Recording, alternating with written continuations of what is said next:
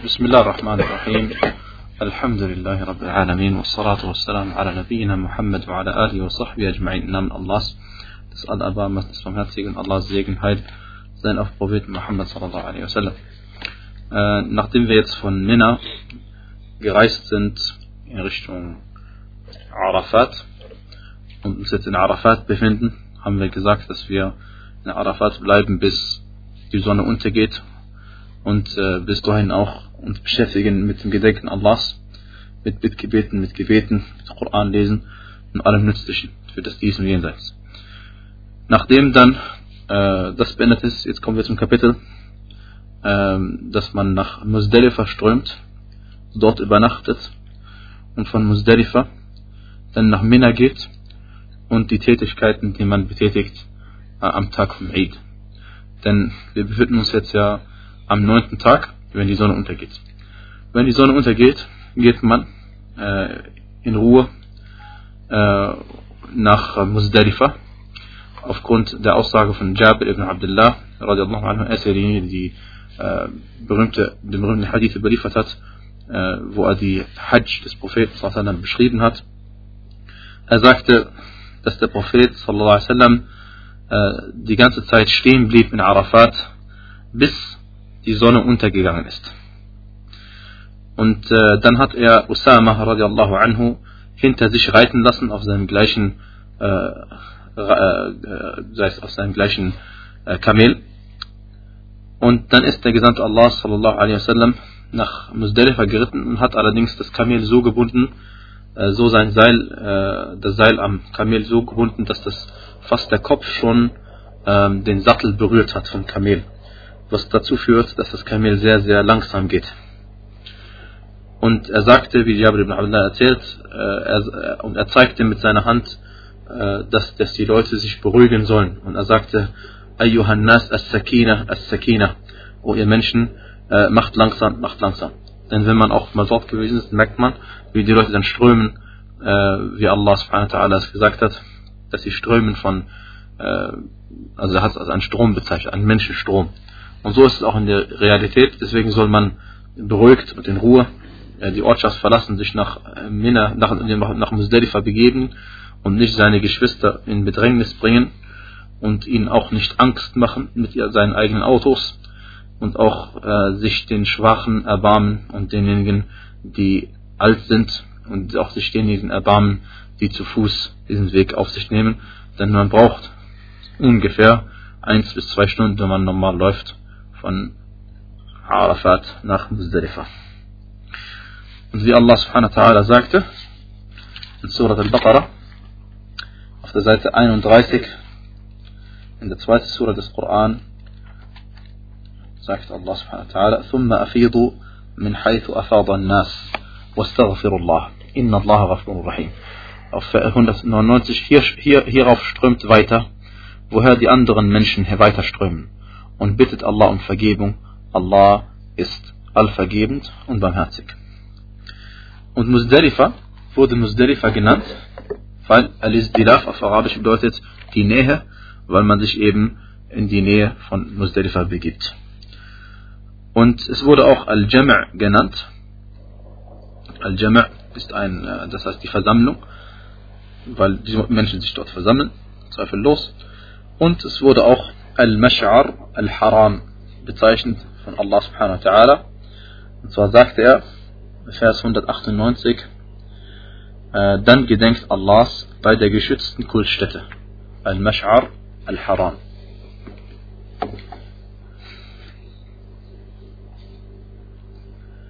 Wenn man dann in Muzdalifa angekommen ist, betet man das Maghrib und Isha Gebet und fasst das Gebet zusammen und kürzt es. Das heißt, man äh, kürzt das Isha-Gebet. Man betet das Maghrib-Gebet. Erstmal macht man Adan, einen Adan, dann macht man eine Iqama für das Maghrib-Gebet und betet ganz normal seine drei Raka'at. Und danach äh, macht man Iqama und betet das Isha-Gebet und äh, macht es in zwei Raka'at. Also betet nur zwei Gebetssequenzen und kürzt es. Und das macht man, sobald man angekommen ist, noch bevor man seine Sachen entlädt noch bevor man seine Sachen entfleht. Und je nachdem, wann man ankommt, bittet man das Gebet entweder zur Zeit von Maghrib oder zur Zeit von Isha. Je nachdem, wie, wann ob man zur Maghrib-Zeit ankommt oder zur Isha-Zeit ankommt. Und das alles hat Jabir ibn Abdullah überliefert, dass der Prophet seine Gebete zusammengefasst hat und mit einem Adhan, für beide Gebete also, und für jedes Gebet jeweils eine Iqama. Dann bleibt man in Musdalifa bis ähm, zum Morgen. Das heißt, genauer gesagt, Jabir ibn Abdullah sagte, dass der Gesandte Allah sallallahu alaihi wasallam ثم Rasulullah sallallahu alaihi wasallam hatta tala al-Fajr. Dann legte sich der Gesandte Allah sallallahu alaihi wasallam hin, bis die Zeit zum Fajr auch, äh, eintrat. فصلى الفجر حين تبين له الصبح بأذان وإقامة. Dann betete er das Fajr-Gebet, als der, äh, der Morgen klar wurde, also bis die Zeit eingetroffen war, mit einem Adhan, mit einer Iqama. Und Muzdalifa nennt man, das ganze Gebiet nennt man Al-Mash'ar al-Haram, wie ich gerade gesagt habe. Und der Gesandte Allah sallallahu alaihi wasallam hat gesagt, in einem Hadith, der ist bei äh, Ibn Majah und anderen, und der ist sahih, er sagte, وَمُزْدَلِفَةُ كُلُّهَا مَوْقِفْ وَارْفَعُوا عَنْ بَطْنِ مُحَسِّرٍ Das heißt, Muzdalifa ist, der, die ganze Ortschaft von Muzdalifa ist ein Ort, an dem man stehen darf. Es gibt also nur, weil der Prophet an einer bestimmten Stelle stand, heißt nicht, dass man dort stehen muss. وَارْفَعُوا عَنْ بَطْنِ مُحَسِّرٍ das heißt, und wir sollen uns nicht im Tal von Muhassir aufhalten. Also genauso wie in Arafat die Ortschaft Uranah verboten ist, genauso ist hier die Ortschaft Muhassir verboten. Und die Sunna ist es, dass man dort bleibt bis zum Fajr-Gebet, bis zum Morgengebet. Und dass man das Morgengebet zu Beginn der Zeit verrichtet. Das heißt, sobald die Zeit eintritt, verrichtet man sein Fajr-Gebet zu Beginn der Zeit. Und dann macht man Dua bis der Morgen klar wird. Allerdings vor dem Sonnenaufgang zieht man die los.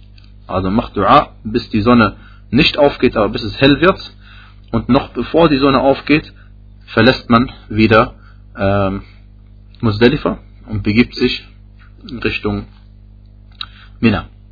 Denn das ist ja dann der zehnte Tag von Dhul Hijjah und das ist dann der Eid-Tag. Allerdings hat der Gesandte Allah sallam, äh, den Schwachen äh, von den Frauen und von den Kleinkindern und alle, alle, die in diese Kategorie fallen, hat er ihnen erlaubt, dass sie äh, schon früher abziehen von Muzdalifa in Richtung Mina. Und zwar sobald schon die, der Mond untergegangen ist. Und wer die Phasen des Mondes und der Sonne kennt, der weiß, dass manchmal äh, die, die, der, der Mond untergeht äh, noch bevor die Sonne aufgeht, wie in diesem Fall. Also in der Nacht irgendwann geht der Mond unter, weil es ist ja immer der gleiche Tag. Ja? Das ist ja immer die Nacht vom 9. auf den 10. Und äh, die Phasen des Mondes sind von Allah bestimmt. Und die sind jeden, jeden, jeden Monat gleich. Und wiederholen sich also einmal monatlich. Und auch Dhul Hijjah ist immer das gleiche. Also sobald der Mond da untergegangen ist, und man sagt etwa ab der, also praktisch ab der Hälfte der Nacht ungefähr, äh, darf, dürfen die schwachen Menschen äh, Musdalifa schon verlassen, früher verlassen äh, und, und nach Mina sich zu begeben. Wenn, weil es für sie anstrengend sein könnte, in, in Musdalifa dort zu übernachten im Freien. Und ebenso äh, dürfen auch diejenigen mitgehen, die den Schwachen helfen müssen. Also, die die betreuen müssen. Die dürfen auch äh, vorher weggehen. Allerdings ist das nicht erlaubt für diejenigen, die Kraft genug haben, dort die Nacht zu verbringen. Und Manche Fuqaha haben gesagt, dass äh, die Tatsache, dass der Prophet sallam, bestimmten Leuten erlaubt hat, Muzdalifa zu verlassen, bedeutet, dass es nicht Pflicht ist, dort die ganze Nacht zu bleiben. Allerdings lautet ein Grundsatz, dass die Erlaubnis gilt nur für diejenigen, denen es erlaubt worden ist und beträgt sich nicht auf diejenigen, für die die Erlaubnis nicht gilt. Also nur weil der Prophet sallam, bestimmten Leuten erlaubt hat, früher zu gehen, heißt es nicht, dass es für die anderen nicht mehr Pflicht ist. Insofern ist es richtiger, dass sie dort bleiben müssen, weil der Prophet sallallahu alaihi auch dort geblieben ist. Und der Grundsatz lautet, alles was Pflicht ist, und dann sind auch die Eigenschaften, also jeder Gottesdienst, der Pflicht ist, dann sind grundsätzlich gesehen alles, was der Prophet sallallahu macht, äh, die Eigenschaften dieses Gottesdienstes auch Pflicht. Also er war dort, das, das, das, das Verbleiben in äh, Muzdalifah ist Pflicht, wie Allah sagte, فذكر الله عند المشعر الحرام gedenk Allahs bei der geschützten äh, Kultstätte und dann ist die Art und Weise, wie der Prophet dort geblieben ist, und zwar bis zum Fajr-Gebet, ist somit auch Pflicht. Und das bleibt so und die Ausnahme gilt nur für die anderen Leute.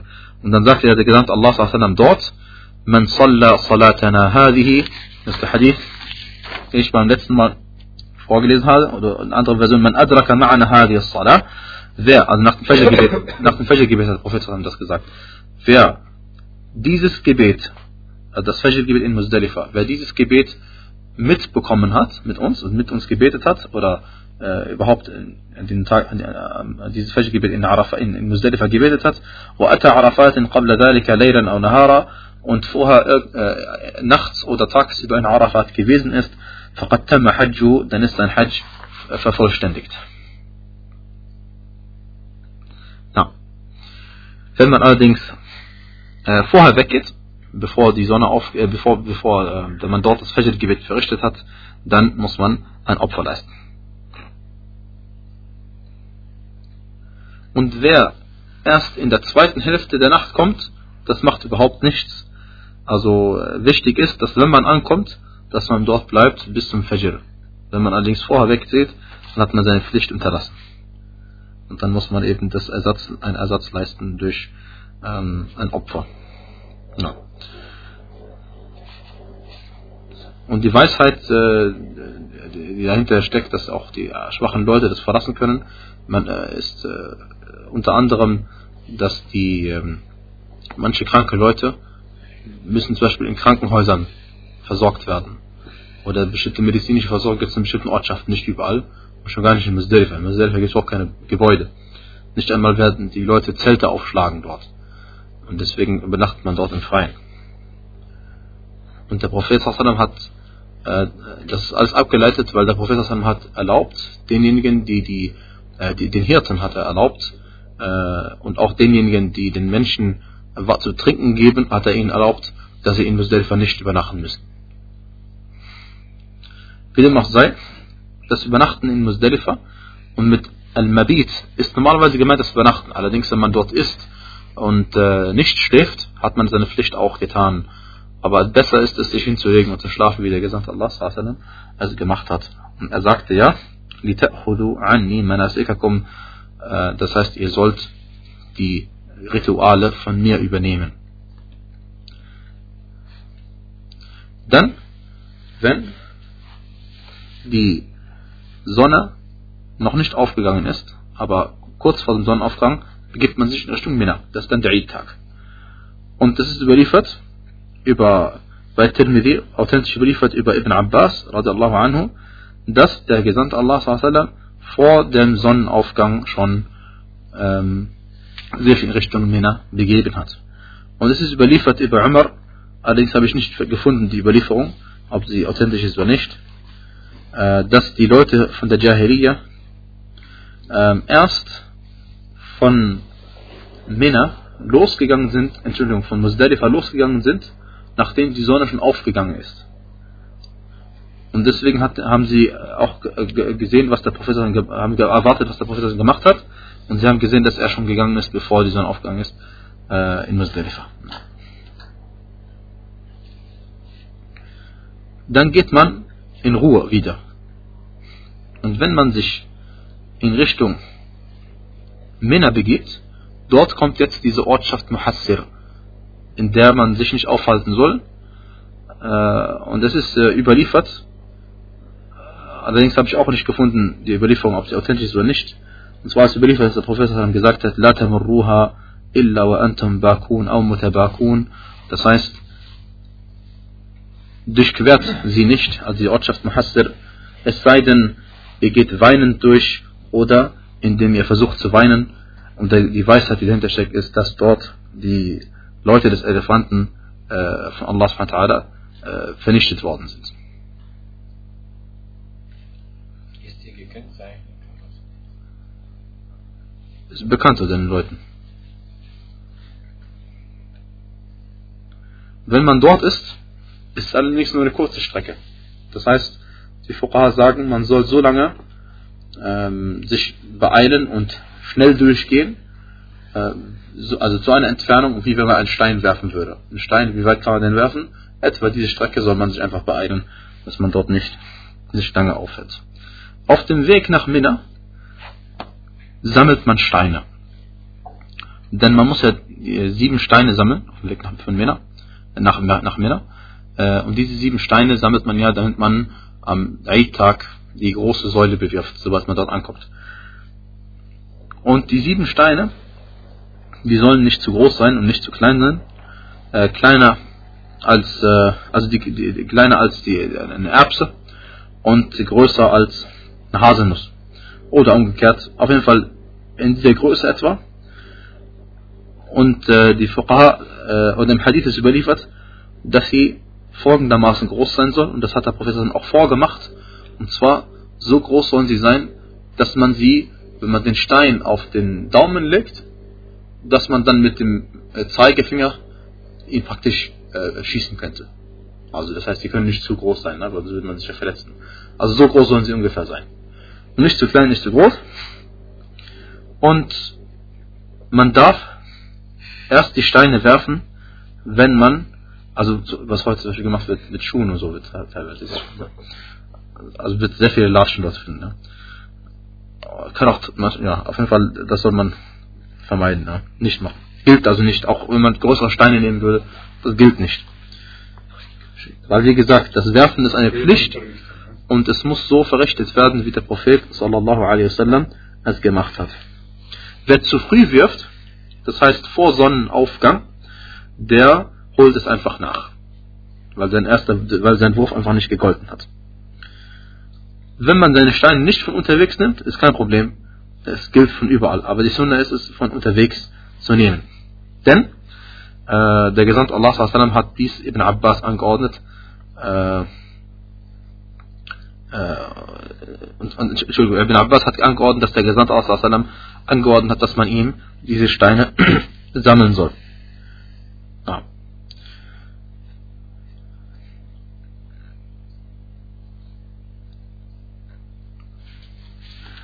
Also wenn man dann nach Mina angekommen ist,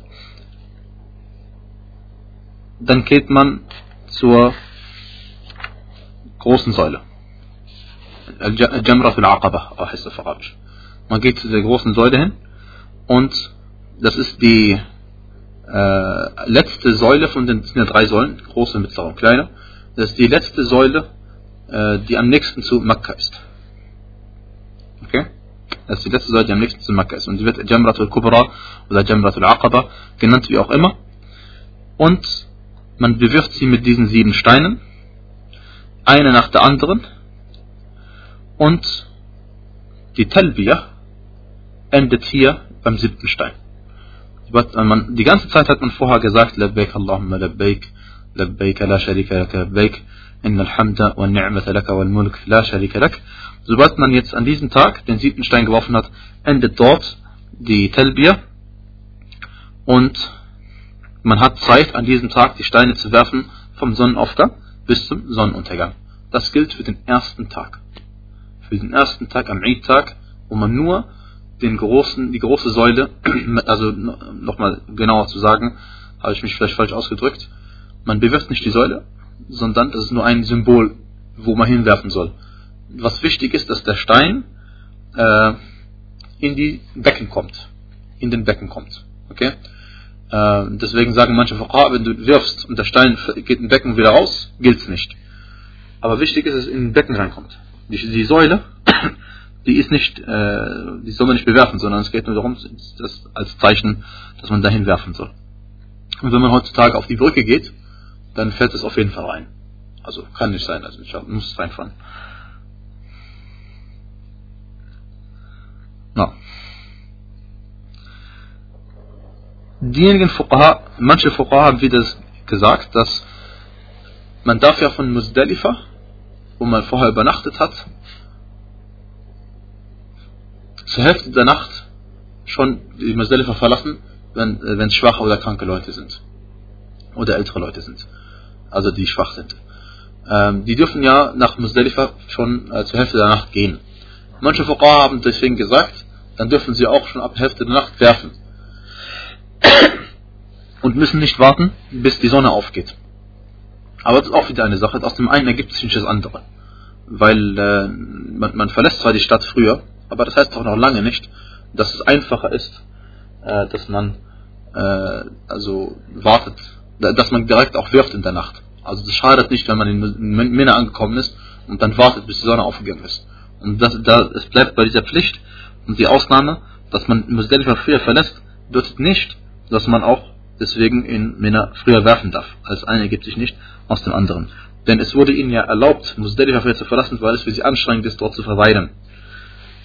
Aber welche Anstrengung liegt denn darin, dass man wartet, bis die Sonne aufgeht? Dann ist es die Sunnah, wie Jabir radiallahu anhu berichtet, yukabbiru ma'a kulli hasah. Mit jedem Stein, den man wirft, sagt man Allahu Akbar, Allahu Akbar, Allahu Akbar, also siebenmal. Und das ist das Erste, was man machen soll in Männer, dass man diesen, diese Säule bewirft und nichts anderes. Und man bewirft nur die große Säule an diesem Tag, keine andere.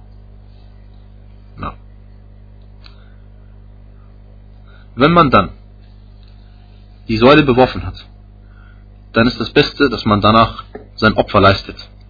Wenn man ein Opfer leisten muss, und zwar gilt das für den, der Qiran macht und denjenigen, der Tamattu macht. Haben wir gesagt, derjenige, der Hajj alleine macht, braucht kein Opfer leisten. Aber derjenige, der Qiran macht oder derjenige, der Tamattu macht, beide müssen ein Opfer leisten. Und das sollen sie in diesem Moment tun. Und Allah subhanahu wa ta'ala hatte angeordnet und gesagt, ولا تحلقوا رؤوسكم حتى يبلغ الهدي محله. Das heißt, und schert nicht euren Kopf, bis das Opfertier seinen Schlachtort erreicht hat. Bis das Opfertier seinen Schlachtort erreicht hat. Wie es in Vers 196 heißt, Surat al-Baqarah. Deswegen ist die Reihenfolge, dass man erstmal die Steine wirft, danach sein Opfer opfert, wenn man ein Opfer opfern muss,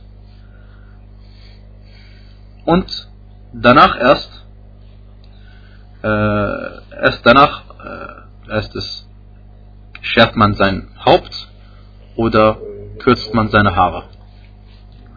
Das wir gleich noch sehen werden, inshallah. Das Tier, was man opfert, äh, das Fleisch verteilt man und ein Teil dessen, was man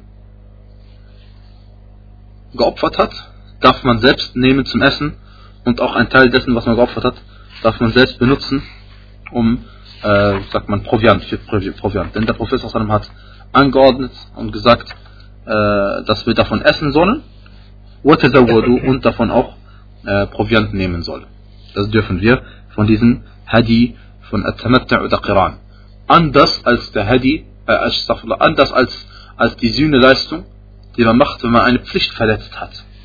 Davon darf nichts essen. Ja? Weil sonst macht das ja keinen Sinn. Wie stehen die Schulter selber da zum Schlachten? Wie bitte? Wie stehen die Schulter, dass man selber schlachtet? Also wenn man besser schlachten, wenn man schlachten kann selbst, ist es das Beste. Wenn man nicht kann, dann ordnet man es an und äh, nicht vergessen, diejenigen, die Tamattu' machen von innerhalb des Haram, was keiner von uns machen wird wahrscheinlich, diejenigen, die Tamattu' machen von innerhalb des Haram, geht das Haram-Zone um Makkah rum, die brauchen natürlich keinen Hadi machen, weil sie haben ja von ihrem richtigen Ort Ihram gemacht und das haben wir schon erwähnt, dass sie keinen Hadi machen äh, brauchen. Ja. Und na. Dann. Die dort wohnen, ne? Ja, die dort. Ja. Äh, danach schert man sein Haupt. Das heißt, entweder man rasiert seinen Kopf ganz oder man kürzt seine Haare. Das gilt für den Mann. Äh, und zwar sagte Allah subhanahu wa ta'ala auf der Seite 514, und ihr wisst ja langsam, wenn ich Seitenzahlen angebe, dann beziehe ich mich auf die Beandruck in Al-Madina. Allah sagte in Vers äh, in Surah 48, Al-Fath, Vers 27, Ihr werdet ganz gewiss, wenn Allah will, die geschützte Gebetsstätte in Sicherheit betreten, sowohl mit geschorenem Kopf als auch mit, als auch mit gekürztem Haar.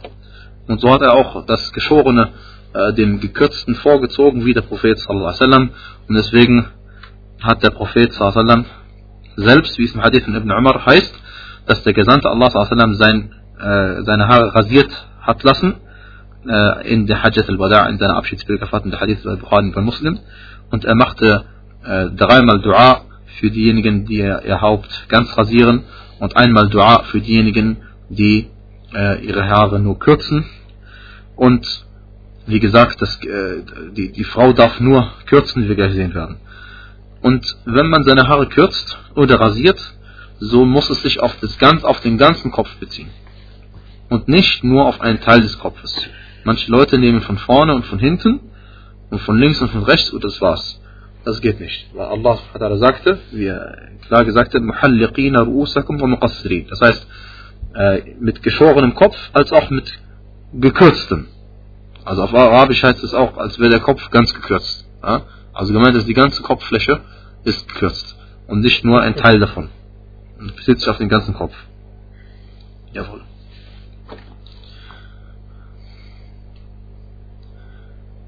Die Frau, sie nimmt ihre geflochtenen Haare und schneidet davon äh, etwa zwei Zentimeter ab. Also wie gesagt, so groß wie etwa das erste Gelenk beim, beim, beim Zeigefinger. Etwa zwei, zwei Zentimeter ab. Wie es im Hadith von Ibn Abbas überliefert ist, sagte er, dass der Gesandte Allah gesagt hat, Laysa ala nisa il halq, das heißt, in Bezug auf die Frauen gibt es kein Rasieren, kein Haar, äh, Hauptrasieren, innama ala nisa taqsir, sondern für die Frauen ist äh, das Kürzen der Haare Pflicht. Der Hadith bei Abu Dawud und bei anderen authentisch überliefert. Und die Weisheit, die dahinter steckt, ist selbstverständlich, weil das, äh, äh den, den, Kopf ganz äh, zu, zu, scheren, äh, ist in Bezug auf Frauen Verstümmelung. Und wenn die Frau keine geflochtenen Haare hat, dann nimmt sie einfach äh, nimmt sie die, die, den Bündel zusammen und schneidet davon einfach etwas ab. Na.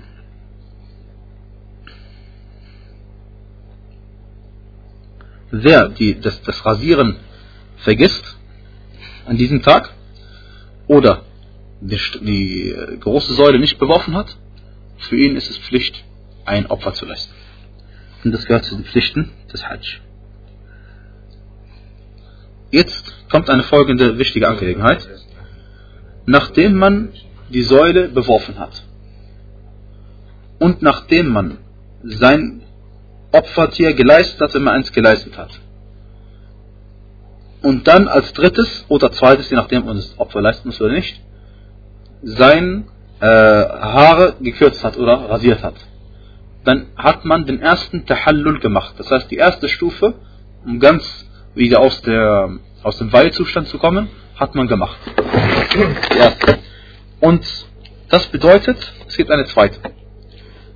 Und das bedeutet, dass sie sich unterscheiden müssen. Und der erste Tahallul unterscheidet sich vom zweiten Tahallul, wie der Prophet in einem Hadith sagte folgendes. Ähm, إذا رميتم وحلقتم فقد حل لكم الطيب والثياب إلا النكاح. Das heißt, es ist überliefert von Aisha anha, dass der Prophet sagte, wenn ihr geworfen habt und euch rasiert habt, dann ist euch alles erlaubt an Parfum und an Kleidungen, außer an Nikah, alles was mit Frauen zu tun hat. Und das haben wir erwähnt bei Mahzurat al-Ihram, dass nicht nur das, das, der Geschlechtsverkehr verboten ist, sondern alles was dazugehört. Und auch, äh, dass man einen Ehevertrag unterschreibt oder dass man, äh, wie wir erwähnt haben, dass man auch für jemand anderes äh, im Namen eines anderen beauftragt wird, einen Ehevertrag zu schließen äh, oder, äh, oder Wali zu sein, was auch immer. Oder auch Khutbah, äh, Khitbah, dass man auch äh, eine Frau um die Hand bittet und so weiter und so fort. Und dieser Hadith ist äh, bei Sahih ibn Khuzaymah überliefert und er ist Hasanun li ghayrihi. Hasanun li ghayrihi, wie man merken kann, ist die unterste äh, Stufe der Authentizität bei Hadithen. Und deswegen gibt es Meinungsverschiedenheiten unter diesem Hadith. Äh, manche Ulama haben den als schwach angesehen und andere haben ihn als Hassan al gesehen, wie Sheikh al-Albani jetzt hier. Und ähm, wenn man diese, und deswegen haben manche Fuqaha gesagt, dass sobald man zwei von drei Sachen gemacht hat, hat man den ersten Tahallul gemacht. Das heißt, sobald man entweder, drei Sachen gibt es. Es gibt das Werfen der Säule, Rami, äh, Rami das Werfen. Dann gibt es zweitens, das, äh, nein, äh, das lassen wir mal weg. Zweitens, das, weil das Opfer gilt nur für Dinge, die sowieso Qaran oder Tamattu machen. Das zweite ist äh, das Kürzen der Haare. Und das dritte ist Tawaf. Der Tawaf. Am Tag vom Eid macht man die Umkreisung des Hauses. Der Pflicht-Tawaf. Tawaf al-Ifada heißt es. Oder Tawaf al-Hajj. Und so, die haben, manche Fuqaha haben gesagt, sobald du zwei von drei gemacht hast, hast du deine Pflicht erledigt. Okay? Und ähm, wie sie auch sei, äh, wenn der Hadith Hassan, Hassan ist oder Hassan li ist, dann muss man äh, diese zwei Sachen gemacht haben. Und zwar Rami, das Werfen, und dann seine Haare gekürzt und vorher natürlich Opfer geleistet, wenn man es Opfer hat. Und dann ist, hat man erst einen Tahallul, darf man alles machen, außer was mit Frauen zu tun hat. Okay? Und das auf der Basis, dass dieser Hadith äh, der Professor dann gesagt hat. Und davon gehen wir aus. Und auch der Hadith von Aisha, den ich jetzt vorlese, weist darauf hin, dass das der Fall ist, dass dieser Hadith authentisch ist oder dass der Inhalt authentisch ist. Warum sie sagte, Kuntu utayyibu Rasulallah sallallahu alaihi wasallam. Das heißt, ich habe den Propheten sallallahu alaihi wasallam einparfümiert, qabla an yuhrima, bevor er in den Weidzustand überhaupt reingegangen ist. Denn wir haben gesagt, es gehört zur Sunna, dass man sich parfümiert und dann erst die Kleidung an, äh, anlegt und äh, die, die Absicht fasst zum Hajj zu machen. ويوم النحر قبل أن يطوف بالبيت بطيب فيه مسك äh, das heißt, und auch am Tag von Nahr, am Opfertag fest, bevor er das Haus umschritten hat. Mit einem Parfum, in dem Misk drin ist. Und der Hadith ist Muttafaqun Ali. Muttafaqun Ali heißt, bei Bukhari bei Muslim. Okay? Und jetzt, was bedeutet das? Wir wissen die Reihenfolge. Das erste ist, er hat beworfen die Säule. Das zweite ist, er hat sein Opfer geleistet. Das dritte ist, er hat sein Haar geschoren, er hat es ganz rasiert. Und dann hat er einparfümiert, wurde einparfümiert und dann ist er äh, zum Tawaf gegangen. Das heißt auf jeden Fall, dass der Tawaf nicht sein muss, damit man den ersten Tahallul gemacht hat, die erste, äh, äh ersten Austritt aus dem Weihzustand. Und deswegen ist dieser Hadith, äh, hält man sich einfach dran, dann ist man auf dem sicheren Weg. Wenn man geworfen hat, dann Opfer geleistet hat, falls es Opfer gibt, und danach sein Haar geschoren hat, danach ist man aus dem, äh, hat man den ersten Tahallul hinter sich. Na. Ich glaube, es ist eindeutig.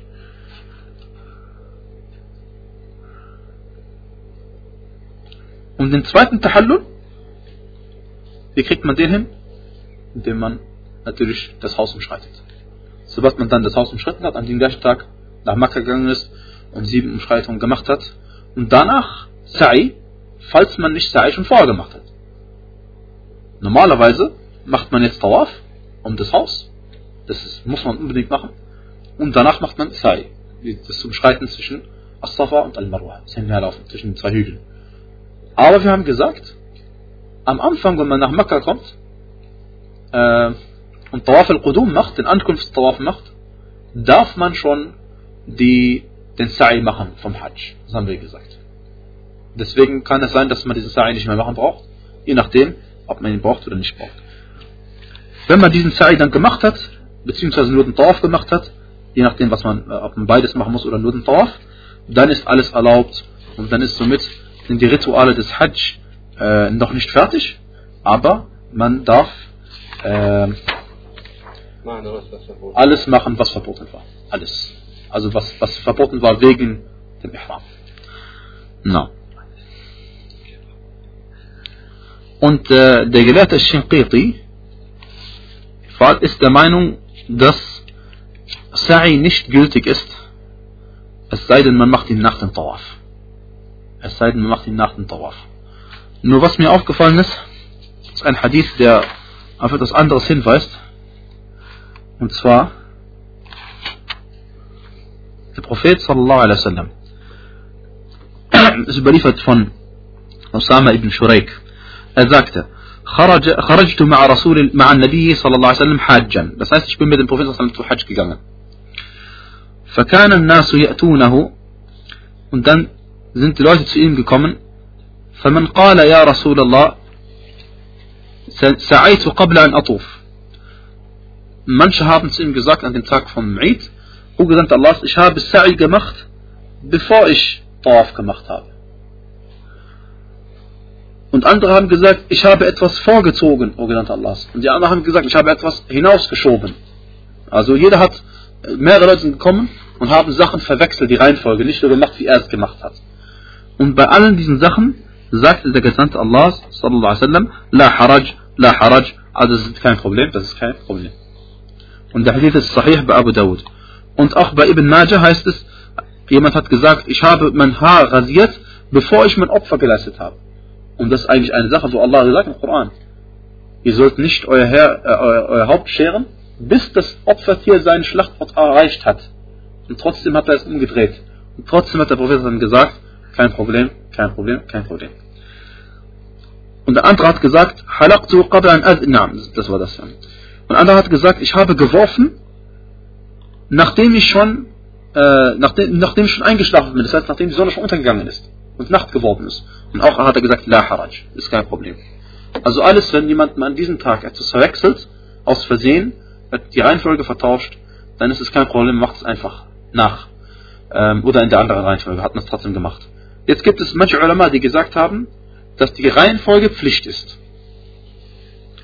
Erstmal zu werfen, dann Opfer und danach äh, Haarscheren, danach Tawaf aufgrund der, was der Prophet dann gemacht hat und aufgrund des Verses. Ähm, und, und, äh, und die haben gesagt eben, die Tatsache, dass der Prophet bei jedem gesagt hat, ist kein Problem, ist kein Problem, bedeutet nicht, dass die Sache keine Pflicht ist. Es ist ein Unterschied, ob man von vornherein sagt, ihr könnt die Reihenfolge machen, wie ihr wollt, oder ob jemand etwas falsch gemacht hat und man ihm jetzt sagen, äh, und jetzt sagt, es war kein Problem ein Unterschied, ob man das falsch gemacht hat, absichtlich oder nicht. Ja?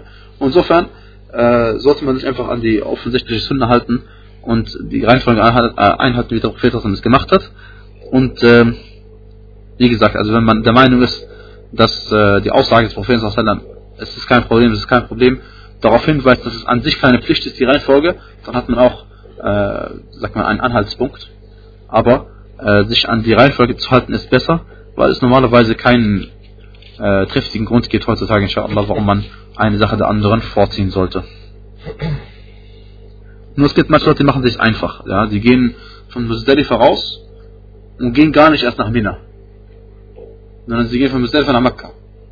Machen den Tawaf, sagen, weil da ist keiner da. Und dann gehen sie nach, äh, nach Mina. Und dann machen sie dann Werfen und Opfer und so. Das ist halt so eine Sache, ja. Also, wie gesagt, man muss nicht unbedingt sein Hajj, äh, sagen wir mal, Risiko aussetzen. Schon gar nicht, wenn es der erste Hajj ist. Es muss einfach nicht sein. Ja? Aber wie gesagt, inshallah, wenn es arme Leute sind, nicht arme Leute, also schwache Leute, inshallah, äh, haben sie ein, eine Basis darin. Also wie gesagt, aber ich habe erklärt, wie es eigentlich auszusehen hat. Na, ich denke, dann machen wir erstmal eine kurze Pause.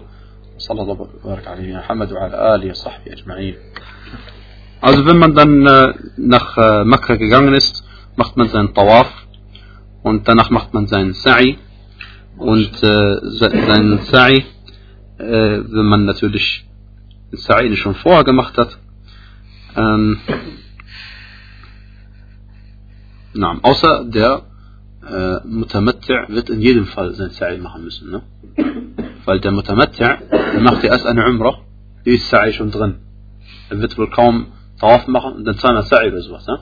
Der macht, nur, der macht halt nur sein Umrah und dann geht er aus dem Tahallul raus und dann macht er sein Hajj. Das heißt, der Mathematiker wird auf jeden Fall noch ein Sa'i machen müssen. Der Qarin nicht, wenn er es schon am Anfang gemacht hat. Und der Mufrid auch nicht, wenn es schon am Anfang gemacht wird. Na.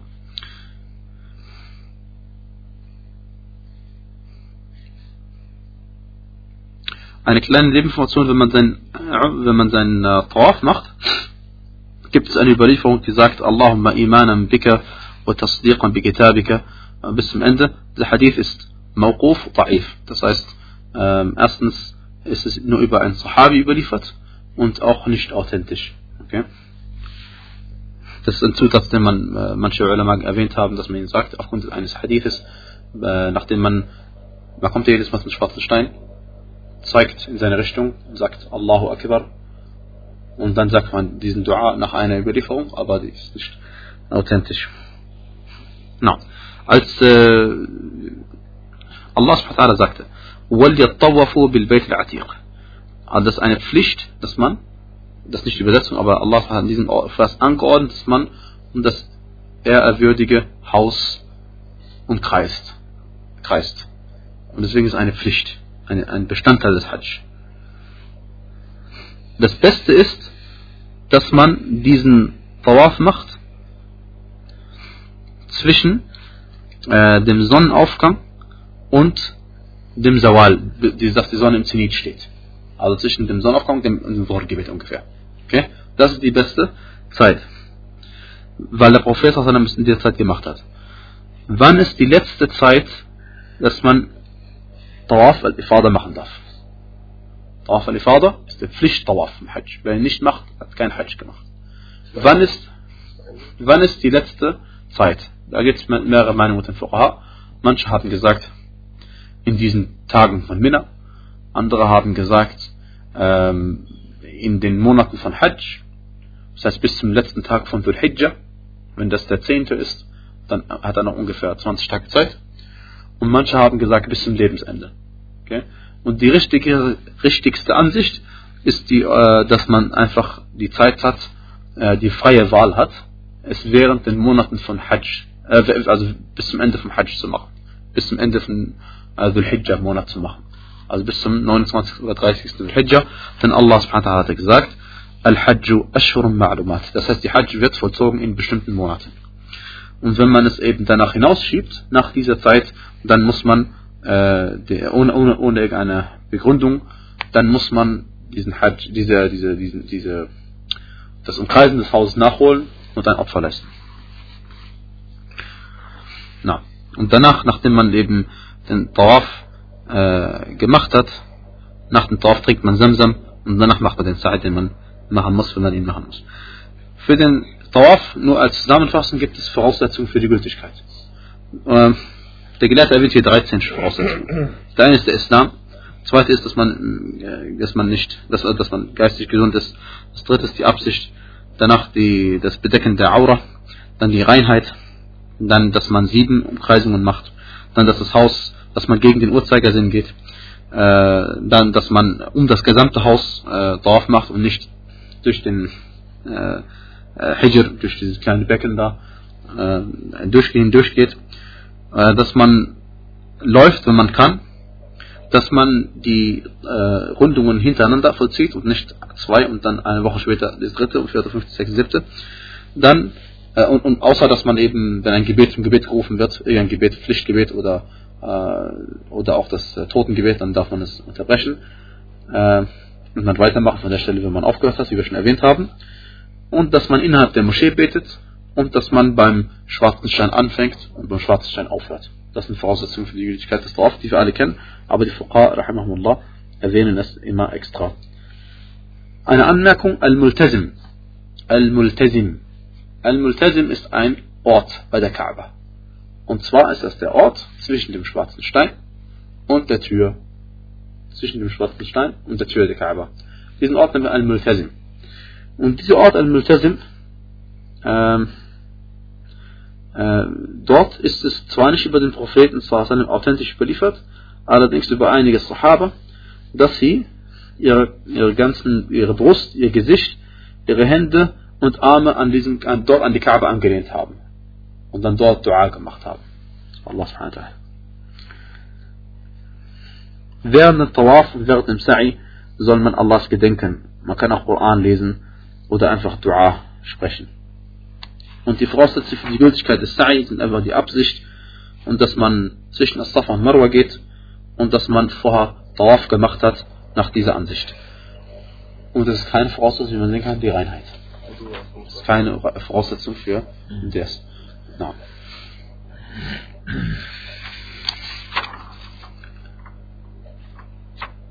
وصلى الله وبارك على نبينا محمد وعلى آله وصحبه وسلم تسليما كثيرا